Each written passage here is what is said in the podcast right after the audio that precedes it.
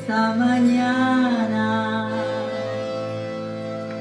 he dado cuenta que hay que luchar, hay que luchar, hay que luchar. Hola, pasamos de rápido a recordarte que el amor romántico no es una forma natural de relacionarnos, como tampoco lo es el orden patriarcal. Si te pega, no te quiere, a sufrir menos y a disfrutar más del amor. Es importante saber que nuestra forma de construir el amor romántico tiene que ver con la forma en la que nos organizamos social, económica y políticamente. Lo romántico es político y por ello nos atrevemos a decir que se construye a través de una ideología capitalista patriarcal. Dos monstruos aliados. Por la ideología patriarcal construimos nuestra forma de amar con base en unos mitos que perpetúan el machismo en las relaciones. Y la capitalista se mantiene principalmente a través de la idea de la concepción de la propiedad privada. Cuando amas a alguien, ese alguien te pertenece eso de yo soy tuya y tú eres mío. El amor romántico se adapta muy bien a una sociedad capitalista en la que prima el individualismo porque excluye otro tipo de alianzas fuertes de afecto. El amor romántico es muy violento, está basado en una forma de relación sadomasoquista. El patriarcado nos ha transmitido el placer del sufrimiento que consiste en creer que para conseguir el amor verdadero hay que sufrir mucho, hay que aguantar mucho y hay que pasarlo muy mal. Este mensaje se transmite principalmente a las mujeres que somos las que tenemos que sacrificarnos, aguantarnos y renunciar.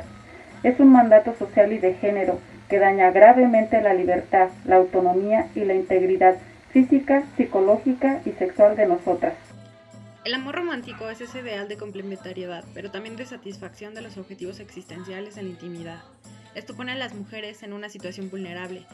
Para ser una persona valiosa debemos de encontrar una pareja, tener hijos o hijas, porque nuestro éxito personal, nuestra trascendencia, depende de otros sujetos. La idea de romanticismo es una idea de satisfacción absoluta de todas las necesidades en este vínculo.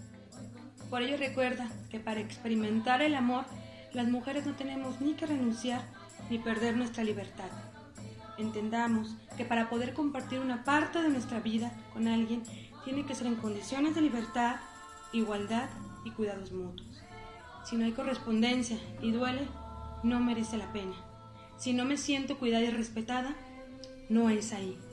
Si no me divierto, si no estoy disfrutando, si estoy frustrada, si hay violencia, si hay manipulación, si hay chantajes y mentiras, si no soy yo misma, entonces es mejor dejarlo y seguir nuestro camino. Por eso te digo que nuestro cuerpo solo es nuestro, lindo en todas sus etapas, que puedo expresar mi deseo y vivir mi sexualidad con libertad, sin miedos ni culpas. No nací para ser princesa, sino dragona. Finalmente, como prueba de lo dicho, te compartimos algunas consecuencias que hemos vivido las mujeres bajo el imaginario del amor romántico.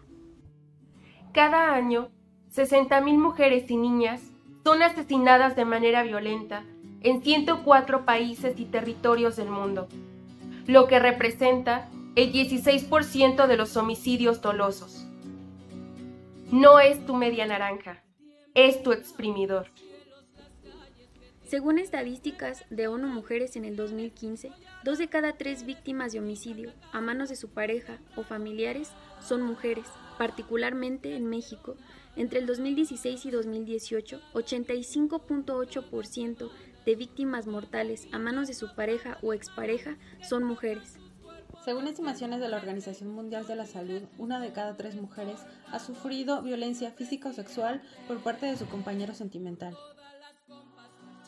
El día en que una mujer pueda amar, no desde su debilidad, sino desde su fuerza, no para escapar de sí misma, sino para encontrarse, no para rebajarse, sino para afirmarse, ese día será para ella, como para los hombres, una fuente de vida y no de peligro mortal. Simón de Beauvoir. Porque una mujer que lucha es una mujer libre. Porque una mujer que lucha es una mujer libre. Porque una mujer que lucha es una mujer libre. respondemos todos.